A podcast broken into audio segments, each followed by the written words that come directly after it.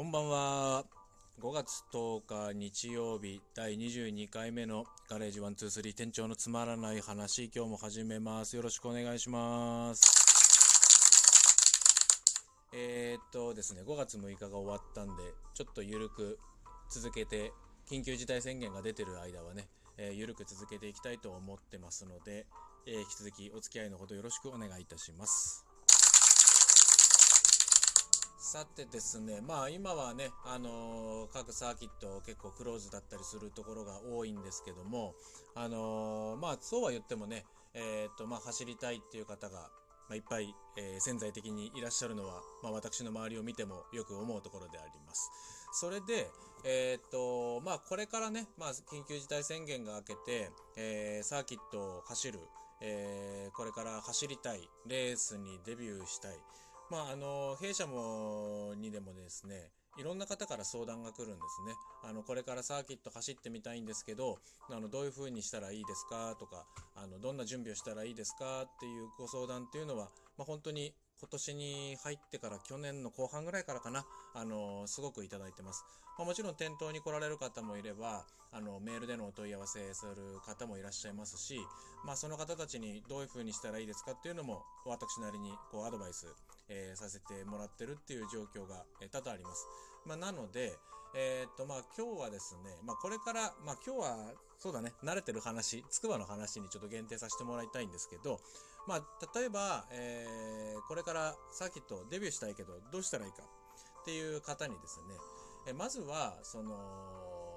なんだろう、いきなりね、例えばつくばの2000とか、まあスピードが、慣れてる方からすればね、そんなにスピードが出るコースじゃないよって思われる方もいますけど、まあ、あの、最初に行くにはね、やっぱちょっと、今はミニサーキットもいっぱいあるんでね、あの、ちょっと敷居が高く感じるかなっていうのはあると思います。まあ、なので、まずはそのジムカーナ上の広場練習だったりとか、えーコース1000だったりとか、えーそれミニミニミニコースでまずは練習するといいと思います。で、まあそうなってくると、まあサーキットに行くには走行会か、それか、えーライセンスを取るか、まあどっちかにはなりますよね。で、まあ、ジムカーナ上に関しては会員走行がないので、まあ、貸し切りの主催者さんのところに申し込んでいくっていうのが、まあ、一般的ですね。で、えーライセンスの、まあ、いいところ、ライセンスのいいところは、まあ、比較的走行日が結構いっぱいあるんで、まあ、そうやってもね、週末はなかなかこう、難しいところもあるんですけど、まあ、その走行日を、まあ、平日、例えば、有給取ったりとかで、あの、自分の、その、行きたい日を、まあ、選びやすいっていうのは、ありま、あのー会員走行のメリットだと思います。あとは、えーまあ、年会費はね、かかりますけど、まあ、走行料金も、その走行会、まあ、自分もね、走行会やってて思いますけど、その会員走行とね、やっぱ値段を比べちゃうとどうしても、あの、走行会の方が高いじゃないですか。なので、えっ、と、そういうのもあって、あの、頻繁に行くような方は、やっぱり会員走行に、えー申し込んだ方がいいと思う。あの、ライセンスをね、取得していただいた方がいいと思います。で、まあ、ライセンスを取得するのにも、えー、つくばだと例えばファミリーと、あとスポーツ走行と、まあ、あの枠で言うと Y だ Y だったり、あとは箱クラス、要はスポーツ走行のクラスだと T クラスというふうに分かれてます。まあ、Y っていうのは、まあ、ファミリー走行っていう枠っていうのは、まあ、皆さんね、あのご存知のことだと思いますけど、ナンバー付きの車両で基本は車検が通る範囲内での車でお願いしますっていう風になってます。まあね、あの、でも大体その止められるのは、あの、音ですよね。あの、音が大きめの車両だと、あの、つくばでもダメですよって言われることはありますけど、まあね、例えば、その車高がとかっていうことは、まあそんなには正直問われない。えーので、まあ、音だけ気をつければいいかなっていうのが、まあ、ファミリー走行かなと私は思ってます。まあ、あとはね、極端にこう、なんだろう、もう絶対ナンバーついてないでしょみたいな車だとね、あの、ちょっと厳しいこともありますけれども、まあ、基本的にはまず、その、ライセンスを取るんであれば、普段街乗りもしてる車で、サーキットに行くっていう方であれば、やっぱりその、ファミリー走行をまず取って、えー練習するのがいいと思います。で、まあ、あの、ロードスターでもね、あの、もちろん、あの、ファミリー走行で走ってる方もいっぱいいますし、で、そこからさらに、じゃあ、えっ、と、箱クラス、要はスポーツ走行クラスっていうのは、まあ、何のためにあるのかっていうところが出てきますよね。で、えー簡単に言うと、もう、ロールケージがついてるかついてないかっていうところが、もうまず、そこでもう結構分かれちゃいますよね。なのでまあ、ロードスターでも、ロールケージついてる車って、まあ、なかなかね、こう、全員がつけるっていうのも、まあ、難しいです。もちろんね、あの、安全のためには、あるべき、あった方がもちろんいい装備ですし、あって何のマイナスにもならないものなので、まあ、極力ね、避けて走るんだったら、まあ、つけるのが、まあ、望ましい、えー、というふうにはなってます。まあ、とは言ってもね、あの、店長号とかついてないんで、それはっていう感じですけど、まあ、あれはあくまでもその街乗りをね、あの、主体に考えてる車なので、まあ、なかなかその街乗りだけの方がね、ロールケージをつけてっていうのって、まあ、ちょっと正直、ハードルが高いと思います。まあ、なので、その、ファミリー走行であれば、まあ、ケージもなしでも大丈夫で、で、ヘルメット、長袖、長ズボン、えグローブ、スニーカーっていう、要はレーシングギアをつけなくてもね、基本的には走行が可能なのが、まあ、ファミリー、えー、走行のいいところだと思います。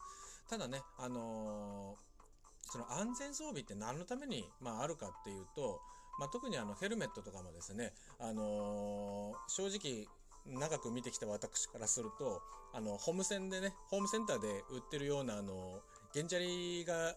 ゲンチャリの、なんていうのかな、こ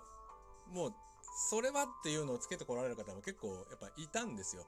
なんで、そのやっぱりどうしても頭の怪我ってっすごくあの後に響きます。まあ、例えば骨が、指の骨が折れちゃったとか、腕の骨が折れちゃったっていうのは比較的、あの、ま、治りますけど、鎖骨が折れましたとかだと、比較的ね、治りますけど、ただやっぱり頭に損傷をね、負ってしまうと、あのー、なかなかこう回復するのに時間がかかるものです。えなので、あのでね、ちょっとこういう言い方するとあれなんですけど、結構その、パドックとかで見ててもね、あの、二輪の人ってあんまりないんですけど、四輪の方の方が、こう、メットをこう、存在に扱ってる姿をちょっと目にするなっていうのは、もう常々思ってたことなので、あの、ヘルメットはね、ほんと一回衝撃を受けてしまうと、使い物にならなくなるようなものなので、あの、ヘルメットはね、あの、大事に扱って、えー、いただければいいかなと思ってます。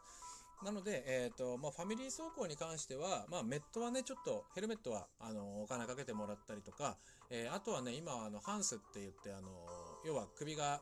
クラッシュの時に首が前に行かないような、あの、装置もあります。なので、それも付けられる、えー、ヘルメットも今はあるので、まあ、今後ね、新しくヘルメットを買おうか、サーキット用にヘルメット買おうかって考えてる方は、そのハンスも付けられるようなものをね、あの、ご用意いただくと、あの、いいと思います。ただ、ハンスは、通常の3点式のシートベルトでは付けられません。あの、4点式が必要になります。4点式のベルトじゃないと付けられないので、まあ、4点以上か。なので、あのー、そうなってくると、じゃあバケットシートもつけなきゃいけ、な、つけなきゃいけないとかっていうことになってくるので、ただ、その、全部が全部、それってその安全装備のために、まあ、要はいいいいものなんですよね。なので、その、例えばノーマルシートだとやっぱ体がずれやすいから、バケットシートで体が固定され、で、しかも4点ベルトをつけることによって、シートにきみっちり固定される。で、メットかぶってて、ハンスがあれば何かの時でも、や、の、役に立つと。えー、要は自分の体が守られるっていうことにもなりますんで、あの、そういった形でね、えー、かん、あのー、前を、その、装備品はね、確かにちょっと高いんですけどもね、そういう風に考えていただくといいかなと思います。で、えっ、ー、と、あとは、えー、レーシングスーツですね。まあ、あの、ファミリーだとね、もちろん私服で大丈夫なんですけど、そのレーシングスーツってなんで、え、ー、と、着るか。特にあのスポーツ総合クラスとかとね、もう必須になってますよね。ファミリーでも早い方のクラスはもう必須になってます。で、なんでつけるかっていうと、まあもちろんね、燃えやすい生地で、燃えにくい生地でできてるっていうのがあって、万が一の火災の時にもね、その、要は体に火傷を負わないために、えー、着るっていうのも、が、まあ大前提です。で、あとは結構重要なことで、あのー、レーシングスーツって、あの、肩のところが、こう、輪っかみたいになってるんですよね。で、なんであれ輪っかになってるかっていうと、あのー、要は、クラッシュして意識を失ってしまった時に、あそこに引っ掛けて、引っ張り出せるようにでできてるんですよ。で、強さもその強度もすごくあるんで、その要は気を失ってて普通の服だと、やっぱり車から出すのって本当にすごく大変なんですよ。なので、あのー、やっぱりレーシングスーツのいいところは、そういう時に、まあ、燃えにくい。で、例えば火が出てしまってる、で、意識も失っちゃってるっていう時になった時は、もうとにかくレスキューが来て、で、人を出さなければならない。でその時にやっぱり人がその出しづらくなっちゃうのであのやっぱりそのスポーツ走行要は速度が上がっていくとリスクが大きくなるのでレーシングスーツをつけてくださいっていう意味合いもあります。であとはちょっと今ね火の話が出たんですけどやっぱりそのスポーツ走行クラスになると消火器が必須になってます筑波では。であのなんで消火器が必須かっていうとやっぱりその燃え出した時に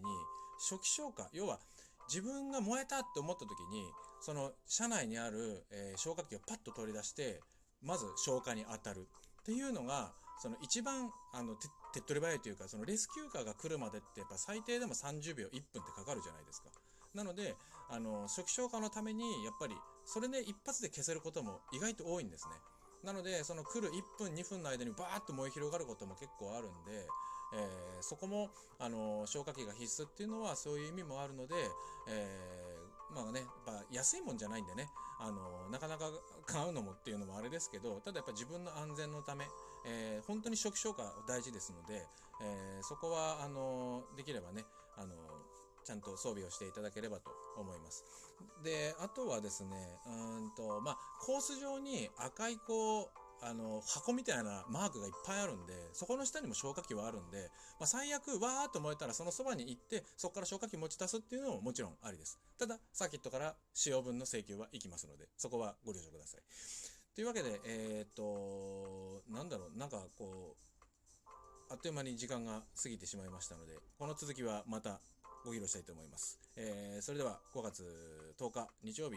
えー、ガレージ123店長のつまらない話お届けしました。えー、また続きは近々やりたいと思います。ありがとうございました。